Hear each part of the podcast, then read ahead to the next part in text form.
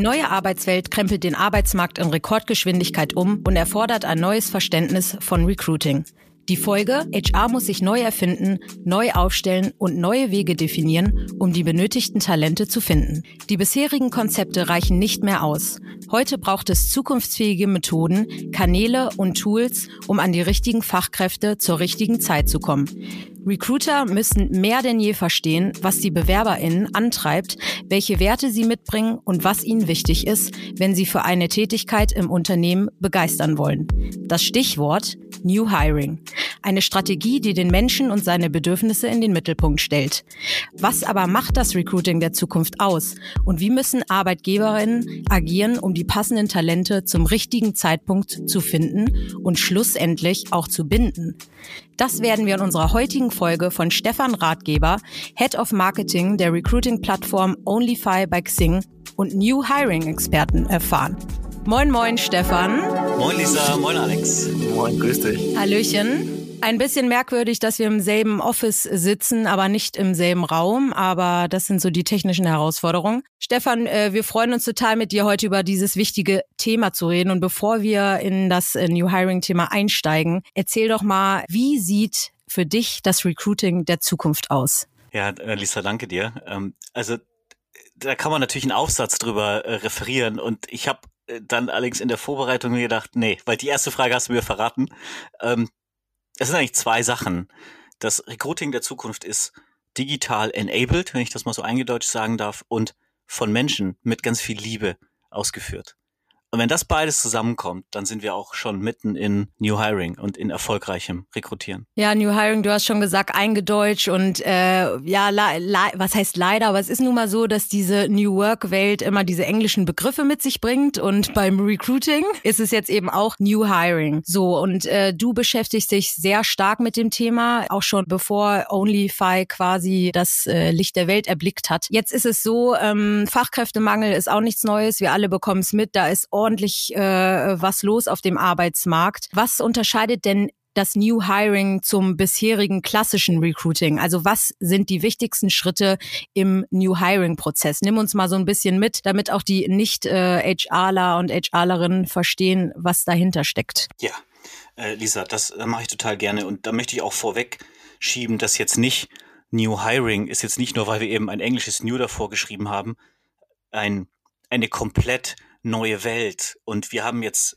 äh, etwas erfunden, was bisher noch kein Mensch irgendwie auf dem Schirm hatte. So ist es ja nicht. Ne? Also auch das vorweggeschoben. Ähm, New Hiring ist für uns der nächste Schritt von, wir haben uns in der Welt der Arbeit jetzt sortiert und eingefunden und mit einer New Work-Welt akklimatisiert. Ja, wir sind da rein in der Evolution reingelaufen. Und wenn wir jetzt den nächsten Schritt machen wollen von New Work, dann wer macht die Arbeit? Dann brauchen wir ja auch Menschen dafür. Äh, da sind wir alle überzeugt davon. Also ist dieser Schritt von New Work zu New Hiring, so in der, in, in der Sprache, ist dann der, der, dem wir gefolgt sind. Und was bedeutet für uns New Hiring? New Hiring ist für uns tatsächlich in allererster Linie mal ein neues Mindset, ähm, eine neue Haltung, wenn es um Menschen geht.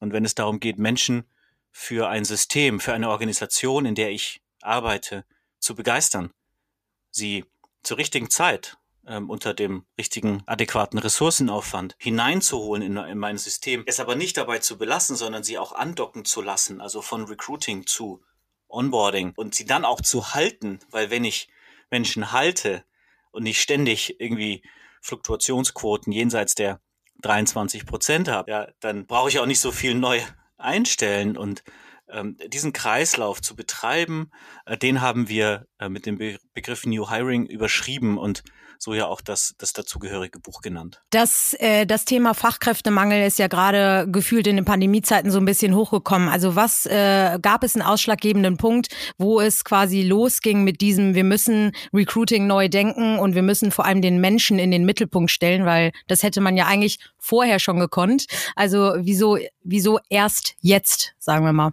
Der Ausgangspunkt ist ein Numbers Game.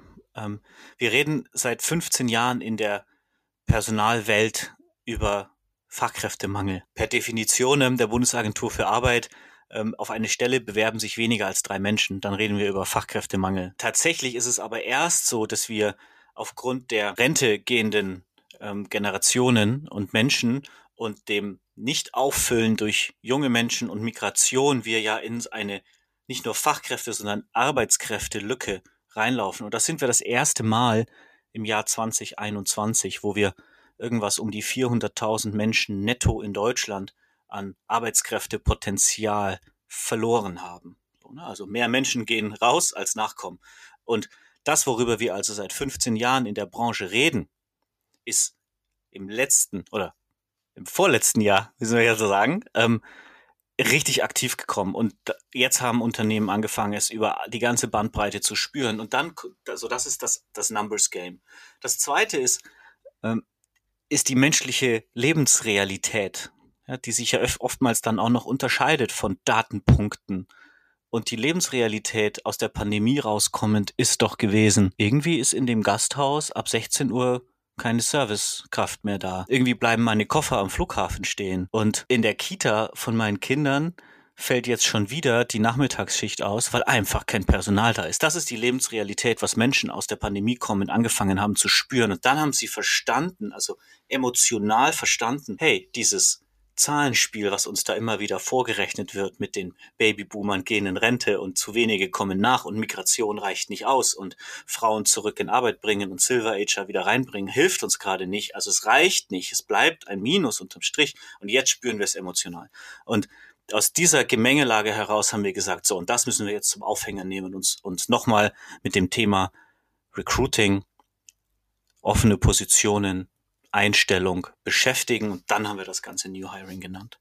Du hast vorhin gesagt, es ist ein Kreislauf. Äh, Sachen wie Employer Branding, Passive Recruiting und und und kommen da rein. Wo fangen wir an? Wo beginnt der Kreis? Das ist eine sehr philosophische Frage, hätte ich jetzt fast gesagt, Alex. Ich bin jetzt mal ganz, ganz freigiebig. Es ist total egal, wo du anfängst. Fang an. Ähm, und ob du damit anfängst, dein Employer Branding Profil auf den gängigen Plattformen zu pflegen, einzustellen und, und zu verbreiten, ob du ein Active Sourcing Team aufbaust, dich mit der Rolle deiner Führungskräfte im Recruiting-Prozess beschäftigst, ob du endlich vernünftige Stellenanzeigen schaltest und bei den Benefits nicht faire Bezahlung und Kickertisch steht, sondern was, was ein echter Benefit ist, ähm, das ist mir egal. Hauptsache fängst an. Aber wenn wir jetzt darüber reden, also wenn wir jetzt wirklich ins Recruiting gehen, weil, na klar, Employer Branding sehr wichtig, äh, um eben die Talente anzulocken.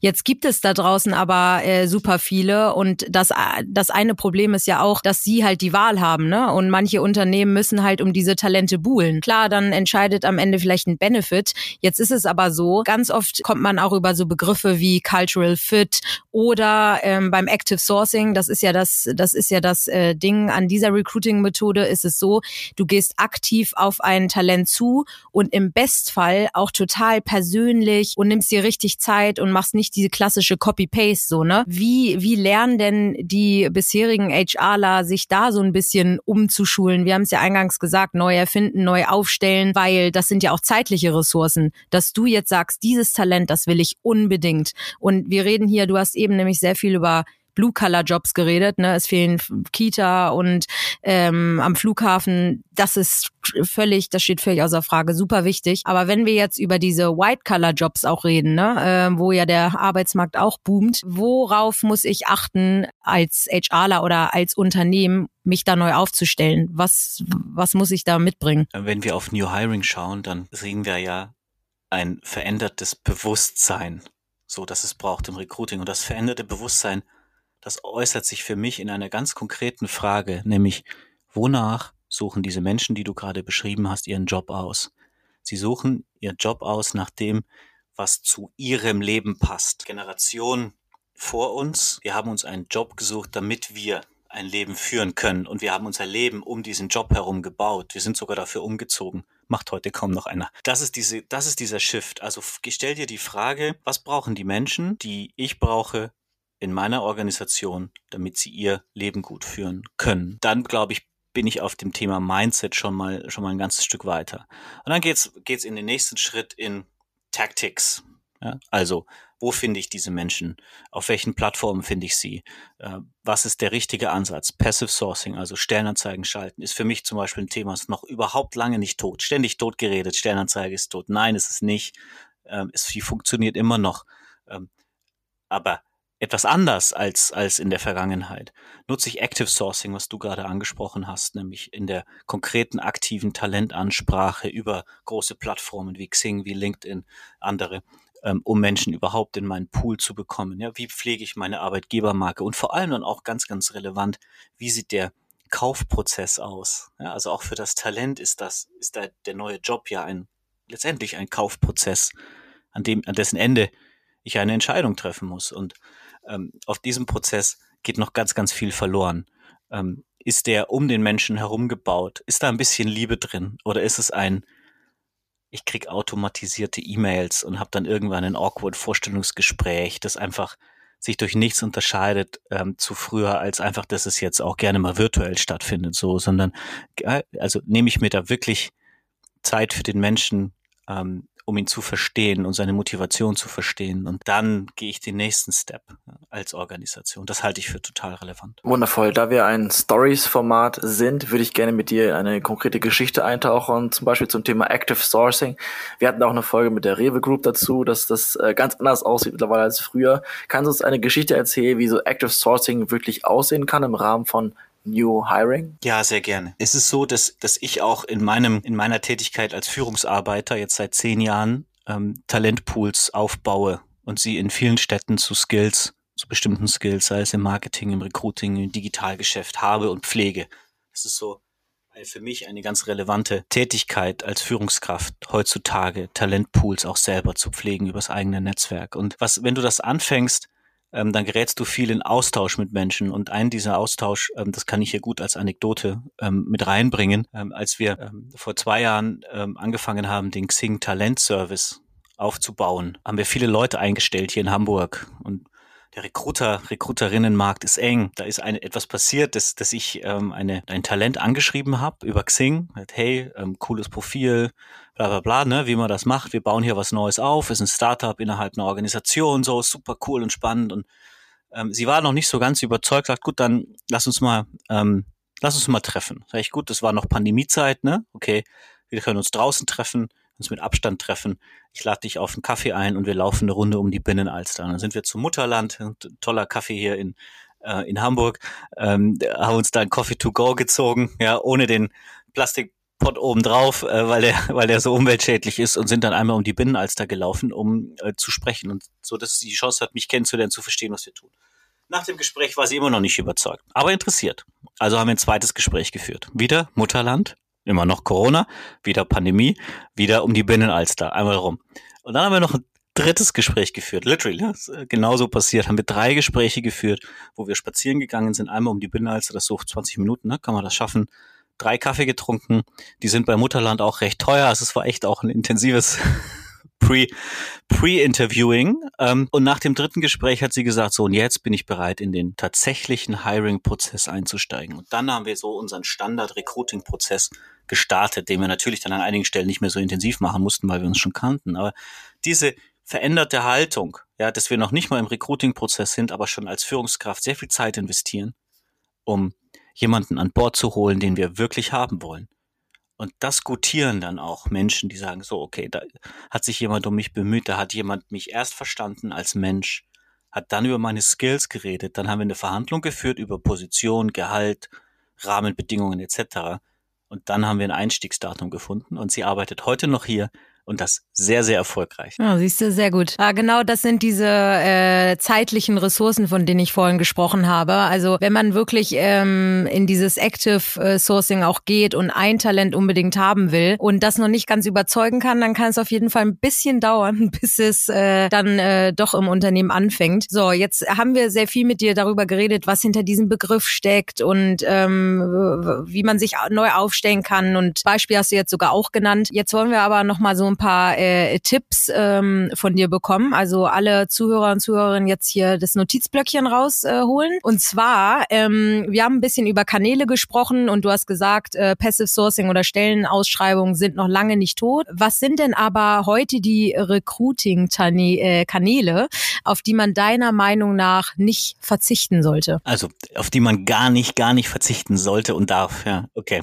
Genau, also man hört ja vieles, sowas wie Employer Branding äh, muss jetzt auf TikTok stattfinden, egal äh, ob junge Zielgruppe oder nicht. Oder ihr müsst unbedingt ein Profil auf, ja klar, LinkedIn, Xing etc. haben. Aber dann gibt's auch viele, wo man sagt, äh, klar, äh, hoher Aufwand, äh, wenig Nutzen oder da kommt nicht so viel äh, bei rum. Aber es gibt doch bestimmt Kanäle, wo du sagst, auf die kann ich je oder sollte man jetzt nicht verzichten und wahrscheinlich auch nicht in den nächsten Jahren. Ähm, da habe ich einen Top-1-Kanal, die eigenen Mitarbeiter die eigenen Mitarbeiter und die eigenen Mitarbeiterinnen immer noch der wichtigste Recruiting-Kanal, den wir haben. Diesen Kanal strategisch zu orchestrieren über gezielte Ansprache, teilt diesen Job, wer hat in eurem Netzwerk ähm, Menschen, die auf diese Position passen, wer hat Leute, die einfach nur kulturell zu uns passen und danach finden wir schon den Job.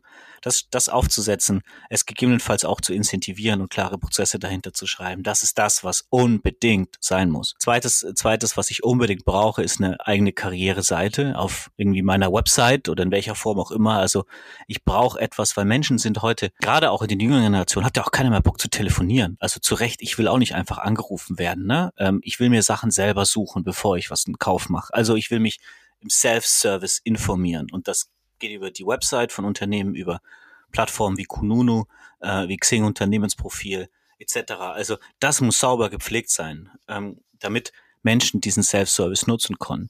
Und dann mache ich ein drittes Thema auf. Eine Stellenanzeige zu einer offenen Position, die ich bei mir in der Organisation habe, gehört zwingend dazu. So und ob ich dann mich dazu entscheide, Active Sourcing dahinter zu packen oder ähm, Social Media Kampagnen zu schalten ja, über Affiliate Marketing etc., Paid, ähm, Paid Ad Spending. Das ist dann was, was im, was im Folgeschritt kommt. Dann gucke ich mir an, wie wertvoll ist diese Position, ja, wie hoch sind die Opportunitätskosten und dann gehe ich da rein. Aber die ersten drei, Empfehlung, Website, Stellenanzeige. Das ist ein Must-Have. Das finde ich sehr interessant, weil ich habe mir erlaubt, einen Blick in dein Buch zu werfen, was passenderweise New Hiring heißt. Ich habe mir auch erlaubt äh, zu gucken, was eigentlich OnlyFi sagt zum Thema New Hiring. Und in den sechs Schritten zu New Hiring bei OnlyFi ist das Thema eigene Mitarbeiter gar nicht drin. Wie kann das sein? Da haben wir noch was zu tun. Einen Bug. da haben wir noch einen Bug. Siehst du, ich hab's gewusst, auf Alex ist immer Verlass. Ich bin da total bei dir. Also wir haben auch ein ähm, hier Referral äh, bei uns. Also ähm, und ich, ich würde behaupten, das läuft richtig, richtig gut. Also oft wirst du ja auch als Mitarbeiter erstmal angeschrieben. Ne? Also dann fragt dich die Person, wenn sie selber auf der Suche ist. Hey Lisa, jetzt ähm, sag mal ganz ehrlich, äh, wie ist wie ist die New Work SE oder wie ist Unternehmen XY als Arbeitgeber? Lohnt es sich überhaupt?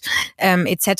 Ähm, von daher und dein eigenes Netzwerk auf jeden Fall super wichtig. Sehr gut, Alex, hast du sehr gut recherchiert. Ähm, ich bin stolz auf dich. Lass uns noch mal über Menschen sprechen, wo Stefan, wo du jetzt gerade gesagt hast, äh, dass eben die eigenen Mitarbeiter äh, sehr, sehr wichtig sind. Und zwar über das Thema Cultural Fit. Es geht ja ähm, heutzutage auch darum, dass äh, vielleicht nicht jeder, aber sehr viele in einem Unternehmen arbeiten möchten, in dem sie sich wohlfühlen, wo die Werte vielleicht stimmen äh, und nicht nur das Gehalt und umgekehrt irgendwie auch. Also viele Unternehmen ähm, legen ja auch immer mehr Wert darauf, dass die Person eben auch äh, zu einem selbst passt. Wie wichtig ist dieses Thema Cultural Fit und was genau äh, steckt hinter diesem Begriff? Also was fällt da alles so rein? In der Wichtigkeit denke ich gar nichts kann man das gar nicht hoch genug hängen. Stell dir das Gegenteil vor. Cultural Misfit. Egal von welcher Seite das jetzt auskommt. Das wird nicht funktionieren. Das heißt, da ist eine Trennung vorprogrammiert. So viel Geld kann ich gar nicht drauflegen, dass ein Mensch das dauerhaft aushält. Außer er muss. Aber in unserer Welt heutzutage muss jemand, müssen ganz viele Menschen es nicht mehr nur noch aushalten in einem Job. Ne? Und dann gehen sie. Und umgekehrt genauso auch ein Cultural Misfit eines Menschen in ein System hinein, weil eben Werte überhaupt nicht zusammenpassen das wird das System irgendwann abstoßen. Das wird nicht lange funktionieren. Deswegen absolut wichtig und heute auch nicht wegzudenken. Ja, Stefan, kannst du uns einmal erklären, was genau verbirgt sich hinter dem äh, Begriff Cultural Fit? Also was spielt da alles so rein an Werten zwischen Unternehmen und Kandidaten? Ja, also im Cultural Fit gucke ich ja darauf, passt das Wertekonstrukt, das eine Organisation sich verschrieben hat und das sie auch lebt, zu dem Konstrukt, zu dem Wertesystem, den Glaubenssätzen, der, der Sozialisation von ähm, einem Menschen, einem Talent. Und wenn ich hier ein, ein Match erziele, und das muss nicht immer 100 Prozent sein, das können ja kann auch weniger sein. Ähm, aber wenn ich ein überwiegendes Match erziele, dann habe ich eine gute Chance, dass ich als Mensch und als System, als Mensch, als in diesem Unternehmen lange und auch zufrieden und gut arbeiten kann. Und dann habe ich als Unternehmen die Chance, dass dieser Mensch auch bei mir bleibt. Und wenn ich auf der anderen Seite ein Cultural Misfit entwickle oder von Anfang an habe, weil ich eben nicht genau drauf geguckt habe, was ist denn das Unternehmen und was vertritt es für Werte, dann habe ich sehr schnell wieder eine Trennung. Deswegen ist es auch absolut zentral, dass ich äh, schon durch meine externe Kommunikation, über die wir vorhin gesprochen haben, nach außen, über Website-Channels wie Arbeitgeberbewertungsplattformen, über meine Stellenanzeige etc. kommuniziere, was ich als Werte vertrete, um auch direkt diese Menschen anzuziehen und dass ich gleichzeitig dann auch im New Hiring Prozess darüber spreche mit den Menschen. Nicht nur, was sind die Hard Skills und was ist das fachliche Erwartungshorizont, sondern auch, was treibt jemanden um? Was ist jemandem wichtig? Ja, also linke und rechte Gehirnhälfte am Ende des Tages zusammenzubringen in so einem Prozess, halte ich für ganz, ganz wichtig. Ich würde gerne nochmal sehr praktisch über das Tool OnlyFi sprechen, weil jetzt haben wir schon ein paar Themen aufgemacht, um einfach zu wissen, wie konkret unterstützt es einem dabei. Weil es kann schon sein, dass Podcast-HörerInnen sagen, hä, mit jedem Menschen dreimal Kaffee gehen und spazieren gehen zu tun, das ist ziemlich aufwendig. Also wie funktioniert so ein New Hiring Tool eigentlich und an welche Stellen treibt es einem sprichwörtlich unter die Arme? OnlyFi und dann OnlyFi One, so nennen wir unsere Talent Acquisition Plattform, ist genau dieser Ansatz, dass wir auf einer digitalen Plattform, ja, wo du Software as a Service einkaufen kannst, die verschiedenen Instrumente des New Hirings, ähm, des modernen Recruitings zusammenbringst. Ja, also du hast einen Login, du gehst auf eine Plattform und dort kannst du Passive Sourcing, also Stellenanzeigen schalten. Du kannst Social Media Kampagnen schalten. Du kannst direkt die Menschen, die auf meiner Stellenanzeige drauf gewesen sind, die sich die angeguckt haben, die siehst du und kannst sie ansprechen. Du kannst direktes Active Sourcing machen aus dieser Plattform heraus.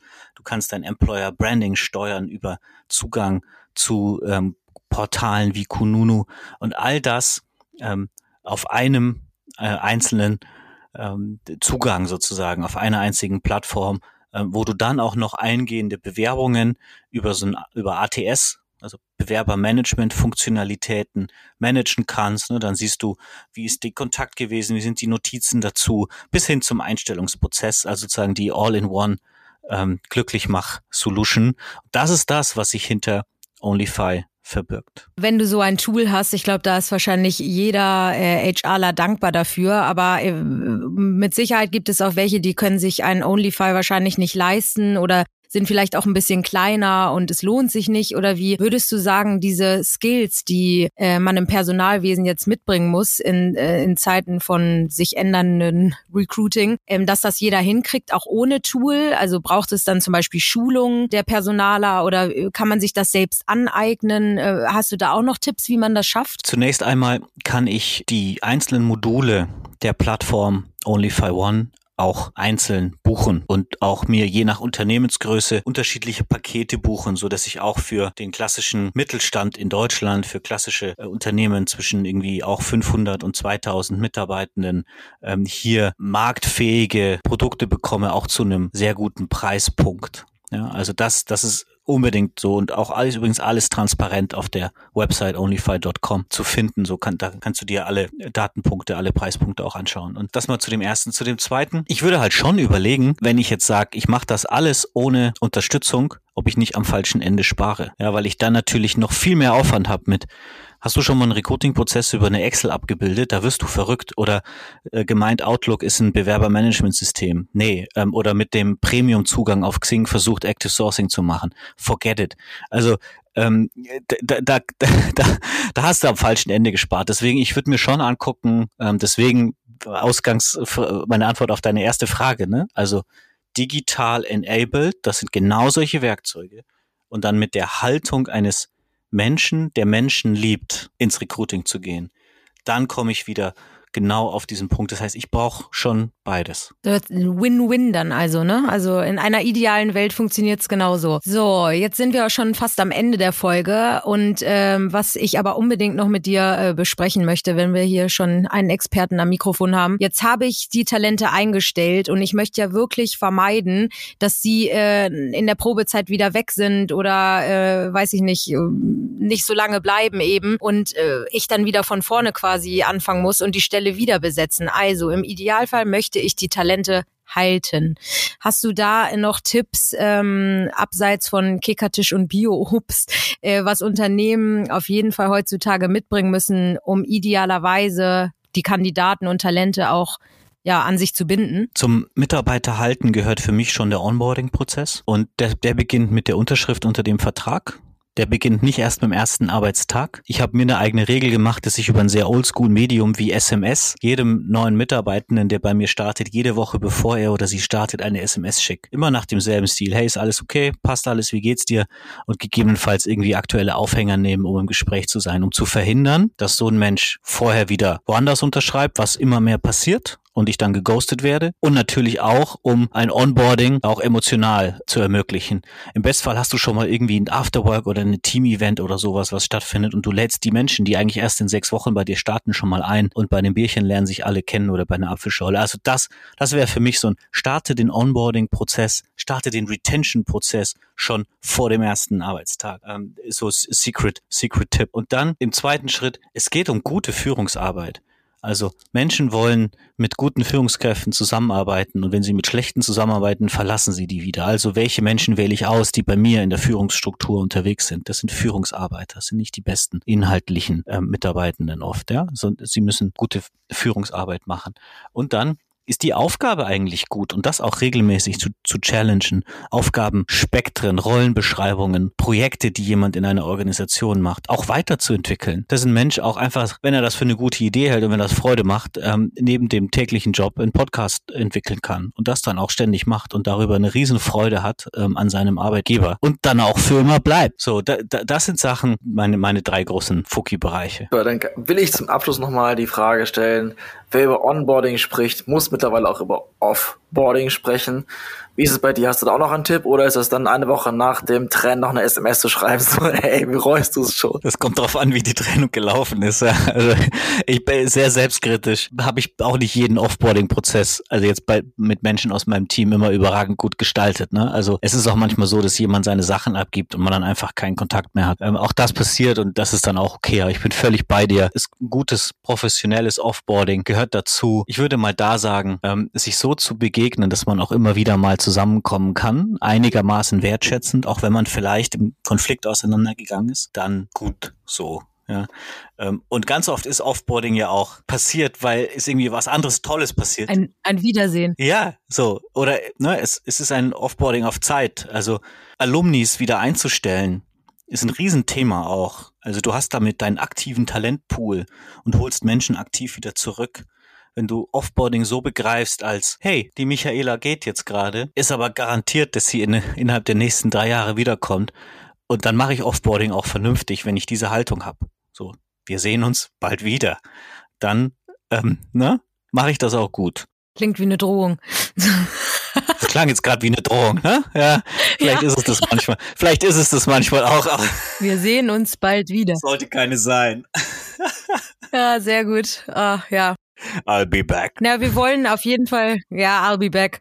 Wir wollen auf jeden Fall äh, hoffen, äh, nicht hoffen, dass ähm, ja diese Offboarding-Prozesse unschön ablaufen. Äh, was wir aber hoffen, ist, dass der ja Arbeitsmarkt sich so ein bisschen reguliert, dass alle äh, Personalkräfte, sage ich schon, alle HRlerinnen und HRler da draußen äh, es hinkriegen, die Talente zu finden, äh, die sie suchen äh, zum richtigen Zeitpunkt. Und äh, da ist ja sowas wie OnlyFi jetzt, wie gesagt, äh, eine sehr sehr sehr gute Hilfe. Also es bleibt spannend auf dem Arbeitsmarkt sowieso äh, und im ganzen New Work Kosmos ähm, auch. Äh, vielen, vielen Dank, Stefan, für die ganzen äh, Tipps. Wir werden für euch Zuhörer und Zuhörerinnen alles in den Show Notes natürlich verlinken. Dann könnt ihr euch das Produkt selber nochmal angucken oder die Studien, die es gibt und auch das Buch, ähm, wo Stefan äh, Co-Autor ist. Dann könnt ihr alles euch nochmal in Ruhe durchlesen, denn eine halbe Stunde reicht dafür ja nicht. Auf jeden Fall äh, vielen, vielen Dank, lieber Stefan. Ähm, Alex, auch sehr gut durchgehalten da in deinem Airbnb in Cartagena. Falls die meisten sich fragen, was das für Geräusche da im Hintergrund waren. Ja, vielen Dank euch beiden. Wir sehen uns dann auf den üblichen Kanälen. Ne? Ciao. Danke, danke. Talk soon. Danke. Ciao.